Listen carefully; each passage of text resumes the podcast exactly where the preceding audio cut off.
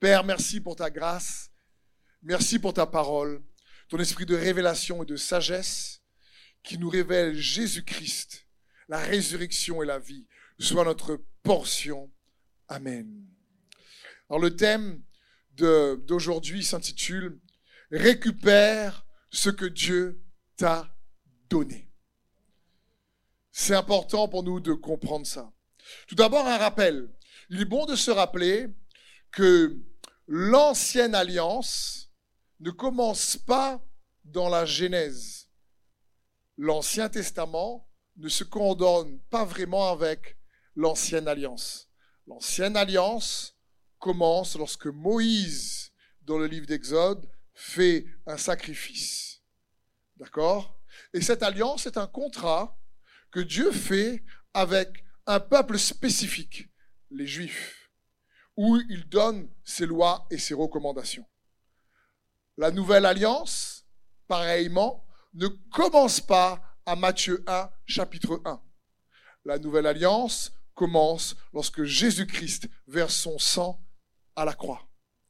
Parce que Jésus est venu vivre sous l'ancienne alliance pour accomplir la loi qu'aucun homme ne pouvait accomplir, afin de nous libérer de la malédiction de la loi et nous offrir un nouveau contrat. Mais il faut comprendre que ce nouveau contrat a été offert aux Juifs parce qu'ils avaient un ancien contrat, l'ancienne alliance qui n'était pas parfaite. Et il a fait un nouveau contrat. Mais nous, qui ne faisons pas partie du peuple de Dieu à ce moment-là dans l'ancienne alliance, on n'avait pas de contrat avec Dieu. Nous, le nouveau contrat, c'est pas un nouveau contrat, c'est un contrat. Parce que la nouvelle alliance est nouvelle pour ceux qui avaient une ancienne alliance. Mais ceux qui étaient en dehors du peuple de Dieu, en dehors des Juifs, ils n'avaient pas d'ancienne alliance. Ils n'avaient pas, ils n'étaient pas réconciliés avec Dieu. Ils n'avaient pas les promesses et l'héritage. Mais le nouveau contrat, la nouvelle alliance que Jésus-Christ est venu sceller, a permis à toutes les nations et tous les peuples d'être au bénéfice de, ce, de cette nouvelle alliance, de ce nouveau testament, si vous préférez. Et c'est dans ce cadre-là qu'il est important pour nous de comprendre ce que Jésus a fait à la croix, parce que la nouvelle alliance commence toujours à la croix, parce que la Bible dit qu'il n'y a pas d'alliance sans verser le sang. Et Jésus a versé son sang pour que toi et moi, on puisse à nouveau être au bénéfice de cette nouvelle alliance. Et pareil, comprenons bien, si Dieu, qui est la sagesse personnifiée, a pris le temps de faire une nouvelle alliance pour ouvrir à toute l'humanité des possibilités, un héritage qu'il n'avait pas accès, c'est parce que Dieu a fait en sorte qu'au travers de cette alliance, il puisse récupérer ce que l'ennemi lui a volé et qu'on puisse également récupérer ce que l'ennemi nous a volé. C'est pas juste un, une alliance pour une alliance, c'est pas juste un contrat pour un contrat. Une alliance, ça signifie qu'il y a des bénéfices pour chacun d'entre nous à récupérer, à obtenir. Tout d'abord, il est bon qu'on se rappelle donc, mais qu'est-ce qu'on a perdu pour savoir qu'est-ce qu'on doit récupérer? Et pour savoir ce qu'on a perdu, il faut remonter au livre de la Genèse, où Adam et Ève sont dans le jardin d'Éden, et malheureusement, ils écoutent le serpent, et le péché entre dans le monde. Et à ce moment-là, on a perdu trois choses principales. On a perdu la communion avec Dieu, on était intime avec Dieu. Il y a une séparation en cause du péché. On a perdu le royaume, le règne, si tu préfères. Parce que Dieu avait donné la domination à l'homme. Il a dit, et qu'il domine. Dieu créa l'homme et la femme, il a dit qu'il domine. Comprenons bien, il n'a pas dit que nous dominions.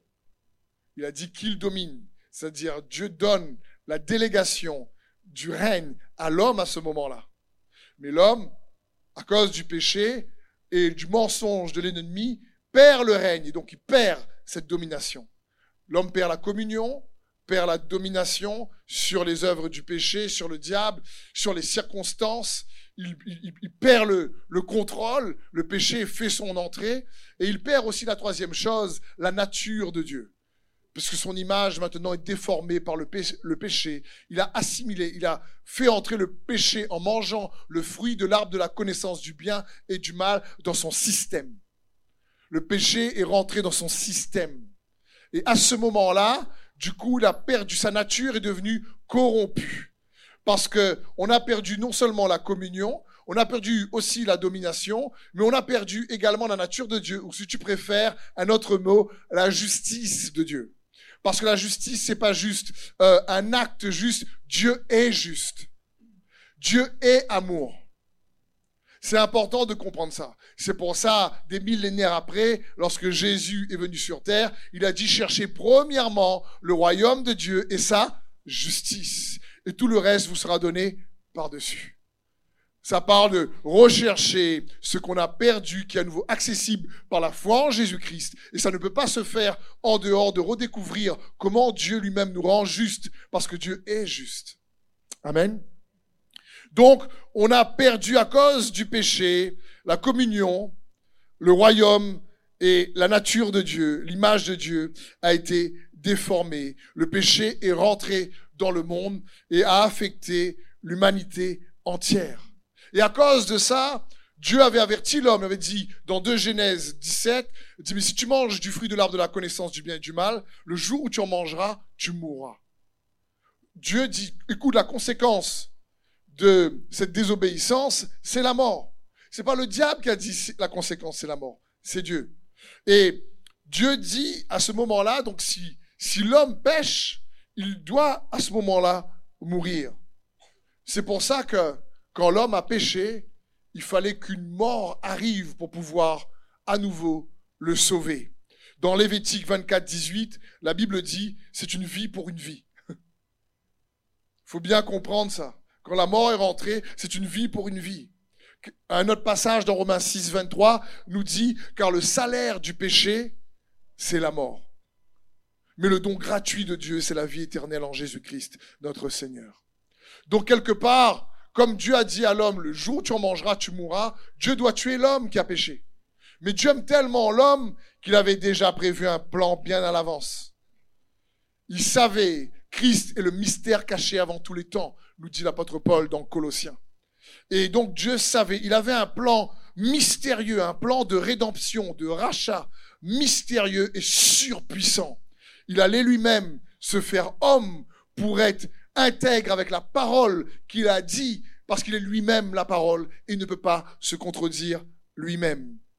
Donc Dieu avait prévu un plan de rédemption avant même qu'Adam et Ève désobéissent. Parce que Dieu est capable de prévoir pour toi et pour moi des solutions avant même que le problème arrive. La Bible dit dans 1 Pierre 1,18, sachant que ce n'est pas par des choses périssables, par de l'argent ou de l'or que vous avez été racheté, de la vaine manière de vivre que vous aviez hérité de vos pères, mais par le sang précieux de Christ, comme un agneau sans défaut et sans tache, prédestiné avant la fondation du monde, avant qu'il y ait un jardin d'Éden, si tu préfères. Prédestiné, cet agneau, avant la fondation du monde et manifesté à la fin des temps à cause de vous, toi et moi, qui, par lui, Jésus-Christ, croyez en Dieu, lequel l'a ressuscité des morts et lui a donné la gloire, en sorte que votre foi et votre espérance reposent sur Dieu. Puissant passage ici de l'apôtre Pierre, qui nous explique que, attends, la solution, elle était bien là avant que le problème arrive. Nous, souvent, dans notre vie de tous les jours, on est surpris parfois par certains problèmes, oui ou non? Et on oublie que Dieu l'a vu arriver bien avant que nous on le voit. Et que si nous on est pris au dépourvu, pas lui. Amen. Et donc Dieu avait déjà préparé son plan de rédemption bien avant que l'homme le désobéisse. Même s'il avait donné les conséquences que le, salaire du péché, c'est la mort, et si l'homme mange, devait mourir. Mais Dieu savait, il avait déjà, si tu préfères, préparé son agneau pour toi et pour moi. Il avait préparé son agneau. L'apôtre, l'apôtre, non, Jean le Baptiste, qui n'était pas un apôtre, dit ceci dans Jean 1 au verset 29. Le lendemain, il vit Jésus, s'approcha de lui et dit, voici l'agneau de Dieu qui enlève le péché du monde. Il faut bien comprendre, c'est l'agneau de Dieu. C'est pas l'agneau des hommes. À l'époque, dans l'Ancien Testament, lorsque les hommes péchaient, sous l'Ancien contrat, ils devaient, pour que leur péché soit couvert, amener un animal. Il y a plusieurs types d'offenses. Donc, euh, il y a dans le livre de Lévitique beaucoup de types de sacrifices. Mais si on prend le cas de l'exemple de l'agneau, qui est aussi dedans le livre de la loi, dans le livre de Lévitique, il devait amener l'agneau devant le sacrificateur. Et l'homme avait péché par l'agneau. Et le sacrificateur examinait non pas l'homme, mais l'agneau. Et l'agneau devait être sans défaut. C'est important pour nous de comprendre ça. Pourquoi? Parce que c'est l'homme qui a péché, mais c'est l'agneau qui est sacrifié. Et la symbolique dans l'Ancien Testament, c'est que l'homme mettait sa main avant que euh, l'agneau soit sacrifié sur la tête de l'agneau, pour que l'image que cela doit représenter pour nous, c'est que le péché de l'homme est transféré à l'agneau et l'innocence de l'agneau est transférée à l'homme. Et une fois que le sacrifice de cet agneau sans tache et sans défaut était fait, alors l'homme pouvait partir parce qu'il était couvert. Ses péchés étaient couverts. Dieu ne voyait plus l'homme et ses péchés, voyait l'homme recouvert par le sang du sacrifice, une vie pour une vie, car le salaire du péché, c'est la mort. Et s'il y a la mort, si tu veux revivre, il faut une vie. C'est dans ce sens.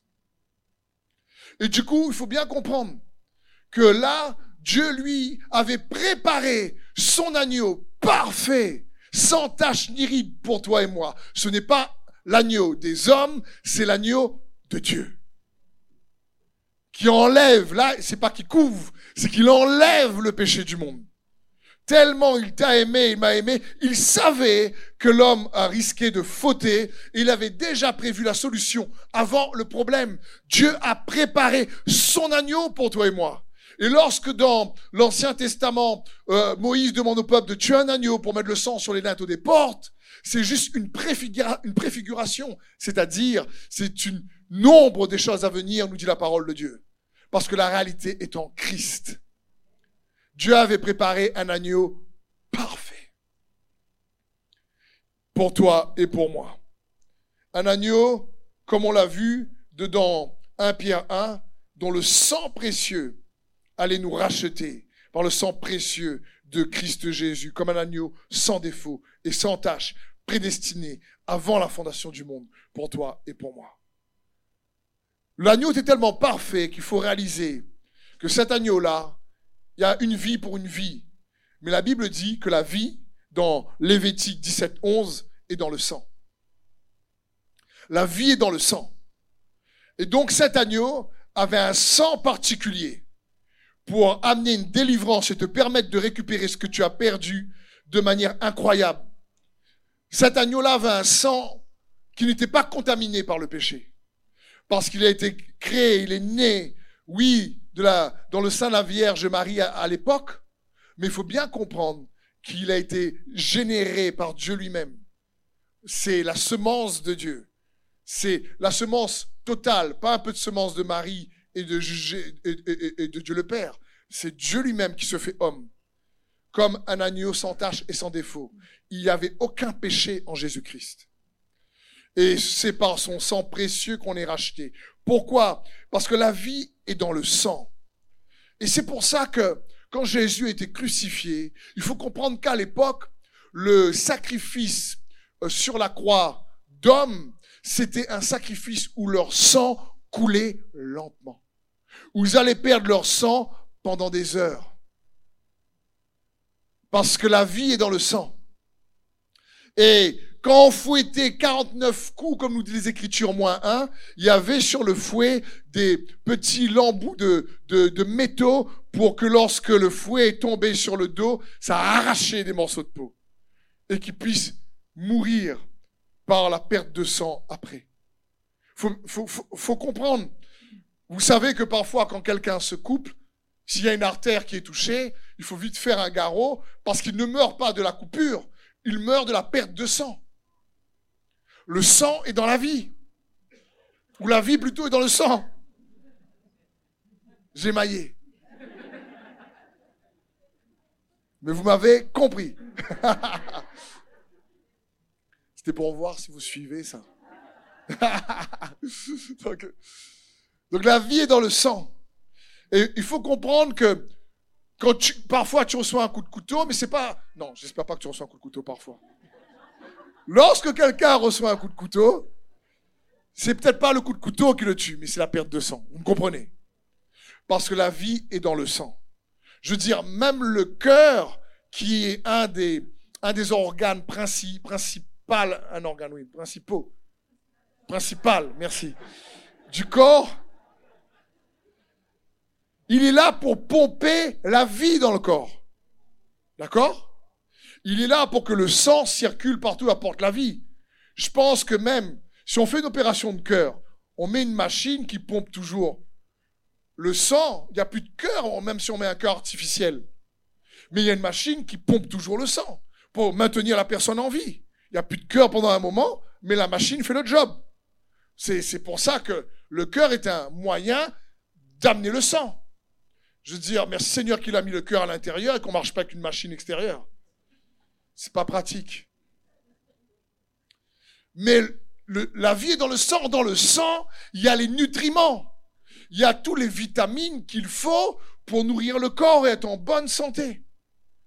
C'est pour ça que Jésus a dit, si vous voulez avoir la vraie vie, buvez mon sang, mangez mon corps. Et qu'à le repas de la Pâque, avant qu'il soit crucifié, il a dit, ceci est mon corps livré pour vous. Et voici le sang de la nouvelle alliance qui a été versé pour vous.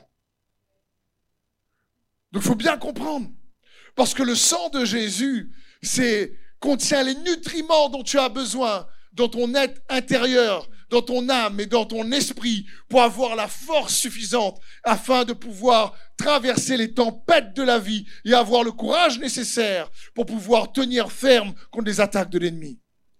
Parce que non seulement le sang défend, euh, nourrit le corps, mais le sang, oui, nous défend contre les attaques de maladie. Oui ou non?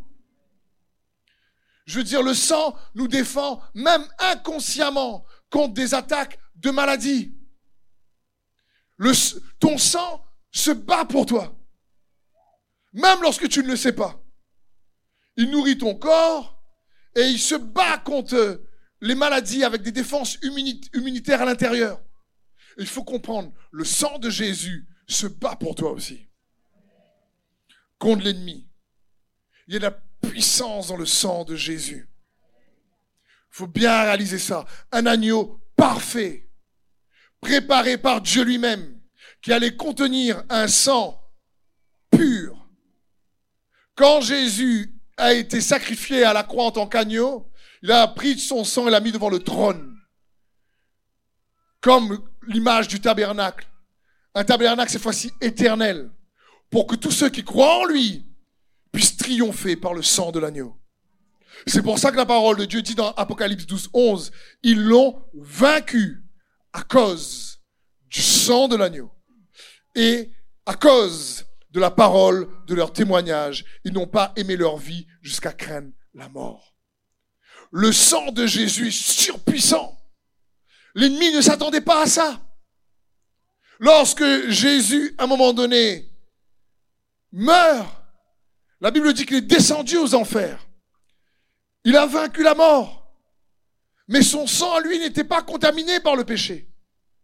Il a choisi de devenir pécheur, comme nous dit les Écritures, pour que nous puissions devenir en lui justice de Dieu. Et quand il est arrivé aux enfers, faut bien comprendre à ce moment-là. Quand Satan de se frotter les mains en disant, ah, on a gagné. Et puis à un moment donné, il s'est dit, oh zut, on s'est trompé.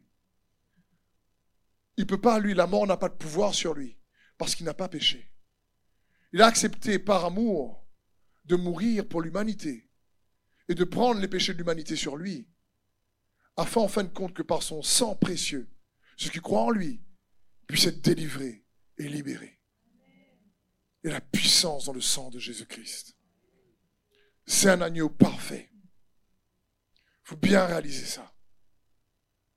Un agneau préparé par Dieu pour toi et moi, afin de te permettre d'être exempté, afin que les attaques de l'ennemi en réalité t'atteignent pas, mais passent par-dessus. Pâques, la résurrection si tu préfères. Il faut bien comprendre que donc le sang de Jésus a coulé pendant longtemps sur la croix, a coulé sur le sol.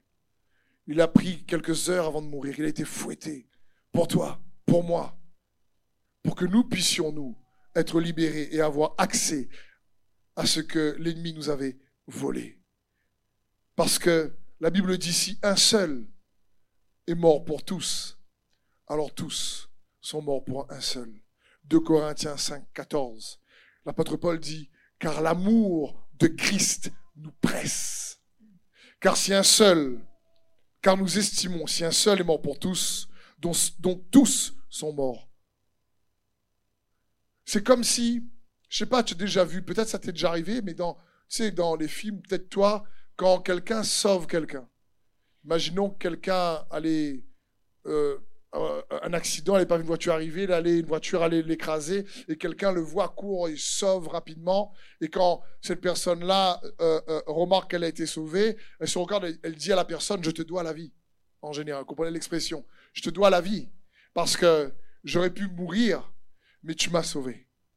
C'est la même chose avec Jésus-Christ.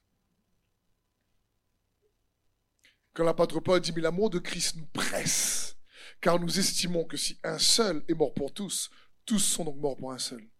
C'est-à-dire, Seigneur, je te dois la vie. À cause du péché, je méritais la mort, mais tu t'es sacrifié pour moi. Et tu as versé ton sang précieux, comme un agneau sans tache et sans défaut. Et tu es mort pour tous. Pour tous ceux qui croient en toi par le moyen de la foi, reçoivent la vie. Et la mort a été vaincue. Romains 4, 25 nous dit, lequel Jésus-Christ a été livré pour nos offenses et ressuscité pour notre justification. Donc, sa mort, il est mort pour nos offenses. Parce que le salaire du péché, c'est la mort. Et il a dû prendre nos péchés sur lui. C'est comme si dans le jardin de Gethsemane, il priait avec intensité. La Bible dit qu'il y avait comme des grumeaux de sang qui coulaient. Avec intensité. Parce que Jésus ne voulait pas être séparé du Père. Et il a dû être séparé du Père pour que toi et moi, nous puissions être réconciliés. Il y a eu un échange à la croix. L'ennemi s'est fait avoir grave. Et c'est pour ça que le Seigneur, là, il dit, éloigne de moi cette coupe. Pas dis-moi la coupe de la souffrance, la coupe de paix en unité avec Dieu pour une seule fois, parce qu'ils sont trois en un. Dieu le Père, Dieu le Fils et Dieu le Saint-Esprit. Et il voulait pas être séparé du Père. Mais il savait qu'il devait triompher en tant qu'homme. Parce que Christ Jésus est le dernier Adam. Et il devait triompher en tant qu'homme qui gardait la foi en Dieu le Père. C'est pour ça qu'il dit, mon Dieu, mon Dieu, pourquoi m'as-tu abandonné? Pour que toi et moi puissions dire, mon Père, mon Père, merci de m'avoir réconcilié. Merci de m'avoir retrouvé. Donc il a été livré par nos offenses et ressuscité pour notre justification. Ça signifie quoi? Ça signifie que sa mort a réglé le problème du péché et sa résurrection nous prouve que la mort a perdu la victoire. Pourquoi? Parce que le salaire du péché, c'est la mort. S'il est ressuscité, ça signifie que la mort n'a plus de pouvoir sur lui. Donc sa résurrection est une preuve que le péché a perdu sa puissance. Pour que ceux qui croient en Christ Jésus ressuscitent aussi avec lui. C'est dans ce sens. Donc la résurrection est une preuve que le péché a été détruit. Philippiens 2, 7, magnifique passage qui dit, mais il s'est dépouillé lui-même en prenant une forme de serviteur, en devenant semblable aux hommes. Ayant paru comme un simple homme, il s'est humilié lui-même, se rendant obéissant jusqu'à la mort, même jusqu'à la mort de la croix. C'est pourquoi aussi Dieu l'a souverainement élevé et lui a donné le nom qui est au-dessus de tout nom, afin qu'au nom de Jésus, tout genou fléchisse dans les cieux, sur la terre et sous la terre, et que toute langue confesse que Jésus-Christ est Seigneur à la gloire de Dieu le Père. Amen. Comprenons bien la progression. Le plan, l'agneau de Dieu, sacrifié, immolé avant la fondation du monde. Dieu le Père, Dieu le Fils et le Saint-Esprit avaient déjà ce plan parce qu'ils savaient que l'homme allait sûrement pécher. Et donc Dieu le Fils se fait homme. Et sur terre, il est Jésus. Il porte ce nom. Et puis, il se prépare pendant 30 ans. Et là, on révèle, le Saint-Esprit révèle réellement qu'il est celui-ci, mon fils bien-aimé. Il devient alors Jésus-Christ, le roi et son onction, unis au Saint-Esprit par le moyen de la foi. Et il marche comme un simple homme. Et il s'est dépouillé, il est sacrifié. Et alors Dieu élève son nom au-dessus de tout. Et puis maintenant, c'est plus juste Jésus ou Jésus-Christ, c'est Jésus-Christ est Seigneur. C'est pour ça que quand Jésus est revenu de sa résurrection, il va dire aux disciples, tout pouvoir m'a été donné. Dans les cieux et sur la terre. Allez. Il dit, toute autorité m'a été donnée. Il n'y a rien maintenant qui va résister à la puissance de mon nom. Je vais verser mon sang pour vous racheter. Et grâce à mon sang, la parole de votre témoignage, vous allez comprendre que vous allez triompher de l'ennemi. Et vous allez retrouver ce que vous avez perdu. Parce qu'il a récupéré la domination que le premier Adam avait perdu, mais bien plus que ce que le premier Adam avait perdu. Le dernier Adam, Christ Jésus, a triomphé en tant qu'homme. Lorsqu'il arrive aux enfers et récupère les clés du séjour des morts, c'est pas en tant que Dieu, ça aurait pas été juste. Parce que l'homme qui a péché doit mourir. Donc Dieu s'est fait homme. Et c'est pour ça qu'il a dû prier pour dire, OK, je vais maintenant en tant qu'homme qui garde la foi en toi, souffrir pour être cet agneau. Et quand je vais aller aux enfers, parce que la cible et l'ennemi de Dieu, c'était pas Rome. Les Juifs pensaient que c'était Rome. Ils étaient fatigués d'être sous l'oppression romaine. C'est pour ça que lorsque Jésus rentre dans Jérusalem, il crie Hosanna au fils de David. Hosanna au plus haut des cieux. Pourquoi fils de David Parce qu'il pensait qu'il allait être le futur roi, qu'il allait mettre une correction à Rome. Mais Jésus n'était pas venu pour Rome. Sa domination, c'était pas pour Rome. Il était venu pour un autre ennemi qui dominait, qui était plus fort que Rome. Le diable. Satan et son armée. Il était venu pour réellement affecter, infecter, triompher de cette réalité invisible que sont les ténèbres. Et ils n'avaient pas compris ça. C'est pour ça dans Apocalypse 1.17, lorsqu'il apparaît à l'apôtre Jean, il dit, l'apôtre Jean dit, quand je le vis, je tombais à ses pieds comme mort. Il posa alors sa main droite sur moi en disant, N'aie pas peur, je suis le premier et le dernier, le vivant. J'étais mort, et voici, je suis vivant au siècle des siècles. Je détiens les clés de la mort et du séjour des morts. Il faut comprendre que quand le Fils de Dieu est ressuscité, il repart assis à la droite de Dieu avec un trophée qu'il n'avait pas auparavant, un corps glorifié. qui est un avec lui. C'est pour ça que l'apôtre l'apôtre Paul dans Ephésiens, il a tout, tout est réuni en lui, dans les cieux et sur la terre, le spirituel et le naturel.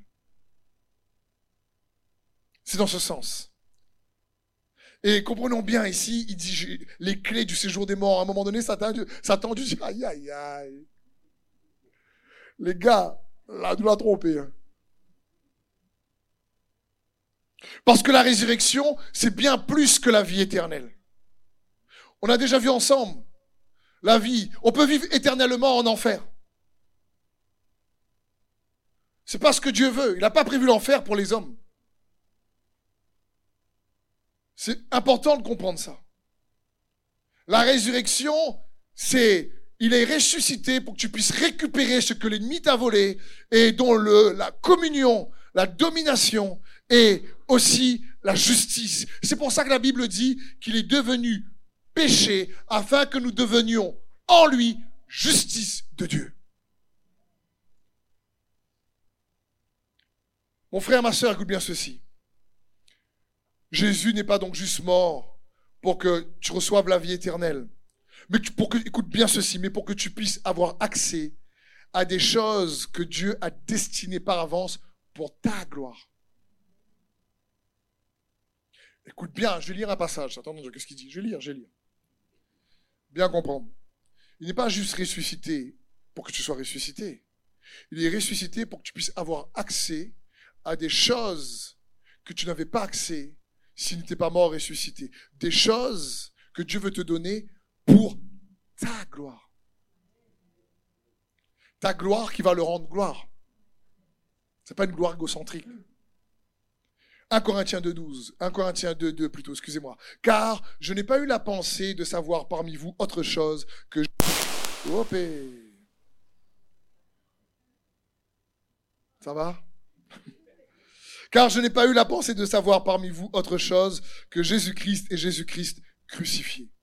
Et ma parole et ma prédication ne reposaient pas sur les discours persuasifs de la sagesse, mais sur une démonstration d'esprit de puissance, afin que votre foi fût fondée non sur la, la sagesse des hommes, mais sur la puissance de Dieu. Donc il dit, je suis venu pour vous prêcher Christ et Christ crucifié. Paul commence l'épître aux Corinthiens comme ça, mais il termine, termine l'épître aux Corinthiens dans 1 Corinthiens 15, surtout Christ ressuscité. Parce que la base de notre foi reste la résurrection. Comme Paul dit, si, si vous ne croyez pas en la résurrection, votre foi est vaine. Mangeons et buvons, car demain nous mourrons. C'est ce qu'il est en train de dire. Et au verset 6, il va dire ici, cependant, c'est une sagesse que nous prêchons parmi les parfaits. Sagesse qui n'est pas de ce siècle, ni des chefs de ce siècle qui vont être anéantis. Nous, nous prêchons la sagesse de Dieu, mystérieuse et cachée, que Dieu, avant les siècles, avait destinée pour notre... Pour notre... C'est quoi cette sagesse Christ crucifié? Tiens, il y a quelque chose à discerner. Il y a quelque chose à les trouver. Il y a quelque chose à les récupérer. Il y a quelque chose à découvrir. Mais nous prêchons une sagesse qui n'est pas de ce siècle. Mais comme il est écrit, ce sont des choses que l'œil n'a point vues, que l'oreille n'a point entendues, qui ne sont point montées au cœur de l'homme, des choses que Dieu a préparées d'avance pour ceux qui l'aiment. La croix, la résurrection te donne accès à des choses qu'il a préparées d'avance. Pas uniquement la résurrection, des choses qu'il a préparées d'avance. Mais il nous a donné une sagesse. Mais il dit, mais c'est une sagesse que nous prêchons. Mais qui n'est pas de ce monde. Une sagesse par rapport à Christ crucifié et ressuscité. Dieu nous a révélé par l'Esprit, verset 10, car l'Esprit sont de tout, même les profondeurs de Dieu. Le Saint-Esprit, plus fort Google.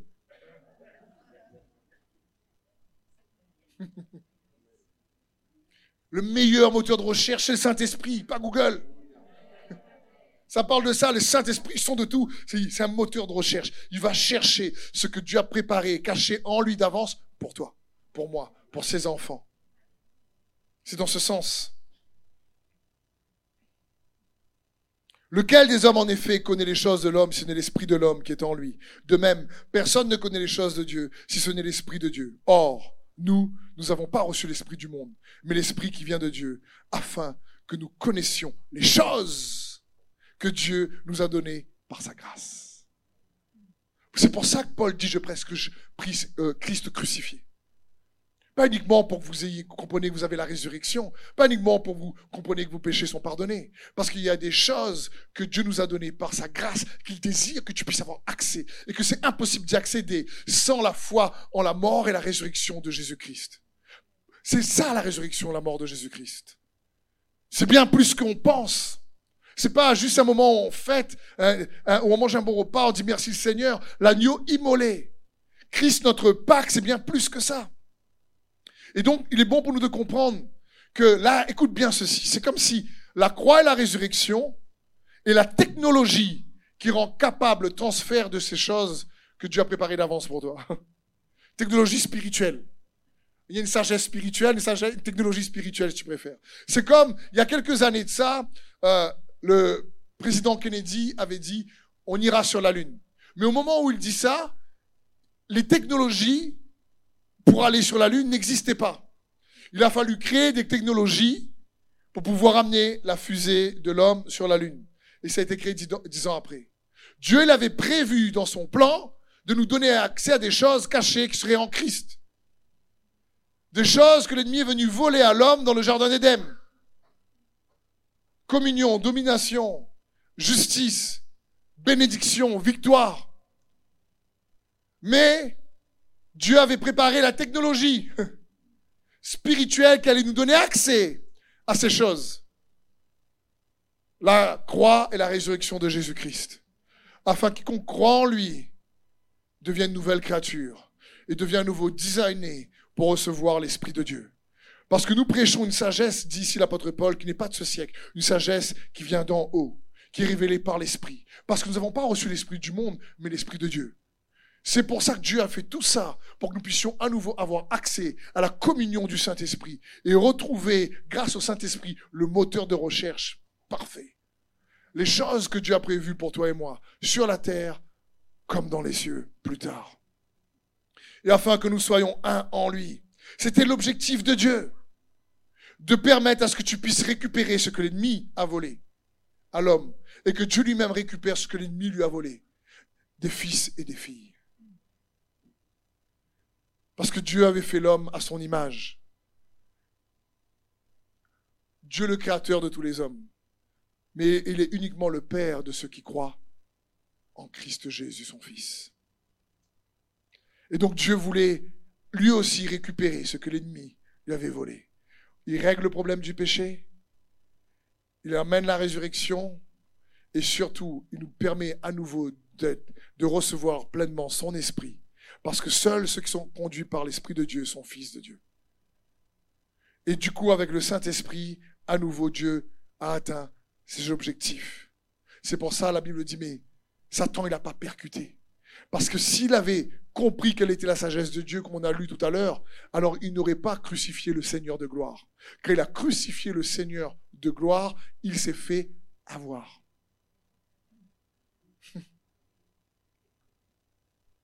Et là, c'était trop tard. Mais ces choses, nous dit la parole de Dieu, l'apôtre Paul dit, je presse Christ crucifié. Euh, folie pour, pour, les juifs, euh, euh, scandale pour, pour les païens, et sagesse et puissance de Dieu pour celui ou celle qui croit, tant juif que grec. Que grec. Et puis il va dire, mais en fin de compte, c'est pas que la sagesse humaine, parce que c'est que la puissance de Dieu, mais il y a quand même une sagesse. C'est une sagesse qui, ne peut pas être compris de manière intellectuelle parce qu'elle se reçoit par la foi. C'est une sagesse qui et, que tu reçois lorsque tu crois dans le sacrifice de l'agneau parfait qui a versé son sang. C'est une sagesse qui, en fin de compte, te permet de te connecter à une technologie spirituelle par la mort et la résurrection de Jésus-Christ, afin que tu puisses être à nouveau designé et apprêté dans ton cœur, né de nouveau, pour recevoir hein, le téléchargement du Saint-Esprit et être en communion avec le Saint-Esprit.